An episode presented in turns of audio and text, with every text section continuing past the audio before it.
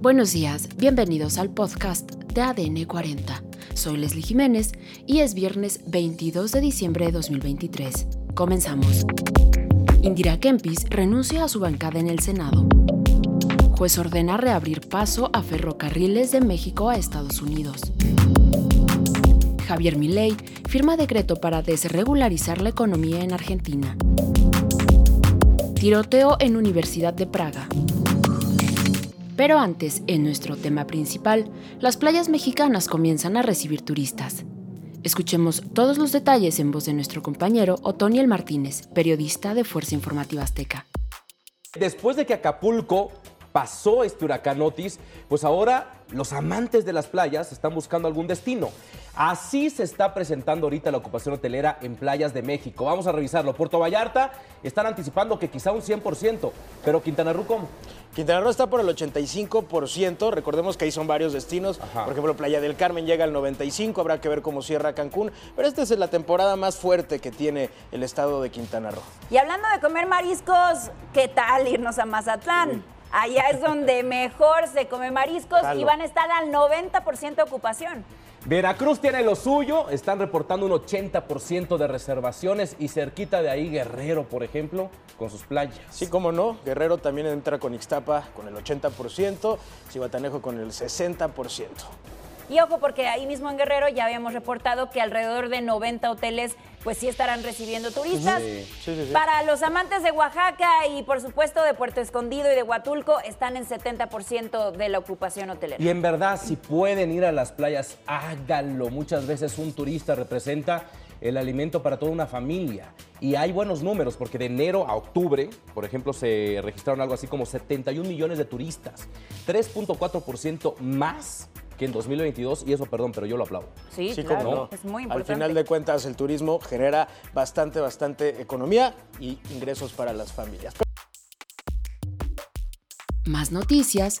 La senadora Indira Kempis Martínez renunció a la bancada de Movimiento Ciudadano. Esto lo dio a conocer a través de un tuit en el que compartió una fotografía de la carta que envió a la presidenta de la mesa directiva de la Cámara Alta, Ana Lilia Rivera.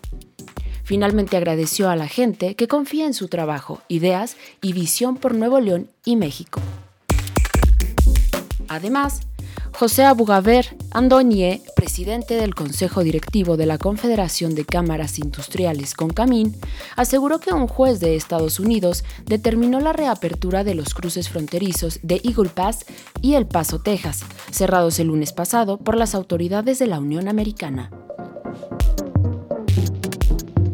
En un sentido similar, el Consejo de la Unión Nacional de Avicultores pidió la reapertura de los cruces, debido a que solo por ese medio viajan cerca de 25% del maíz amarillo y casi el 63% de la pasta de soya, por lo cual podría quedar afectado el suministro de insumos esenciales para los avicultores.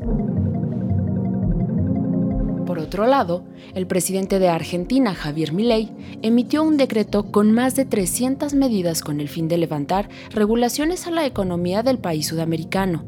El presidente Javier Milei explicó las modificaciones de al menos 30 leyes, con el fin de quitar estas regulaciones económicas.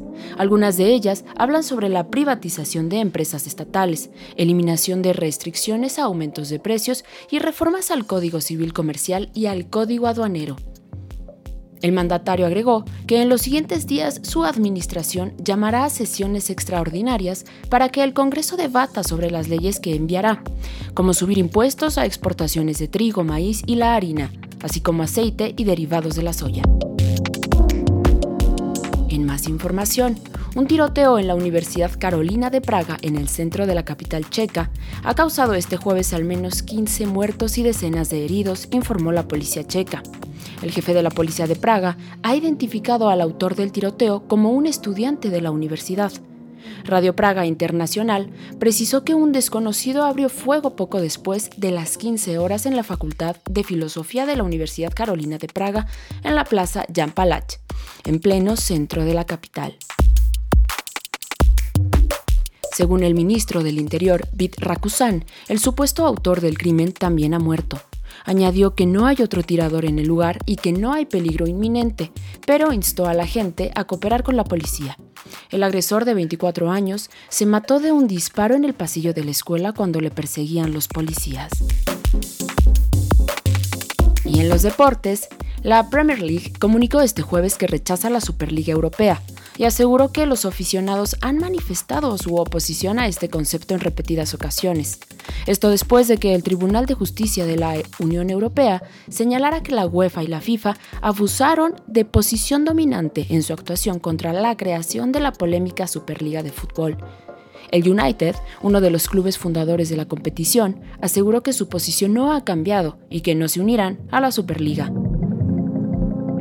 Y en la cultura, este jueves, y a los 84 años de edad, falleció la periodista, escritora e ícono de la televisión mexicana Cristina Romo Hernández, conocida como Cristina Pacheco. Esto fue todo por hoy en el podcast de ADN 40. Soy Leslie Jiménez y recuerda seguir a ADN 40 en Spotify, Apple o tu plataforma de audio favorita.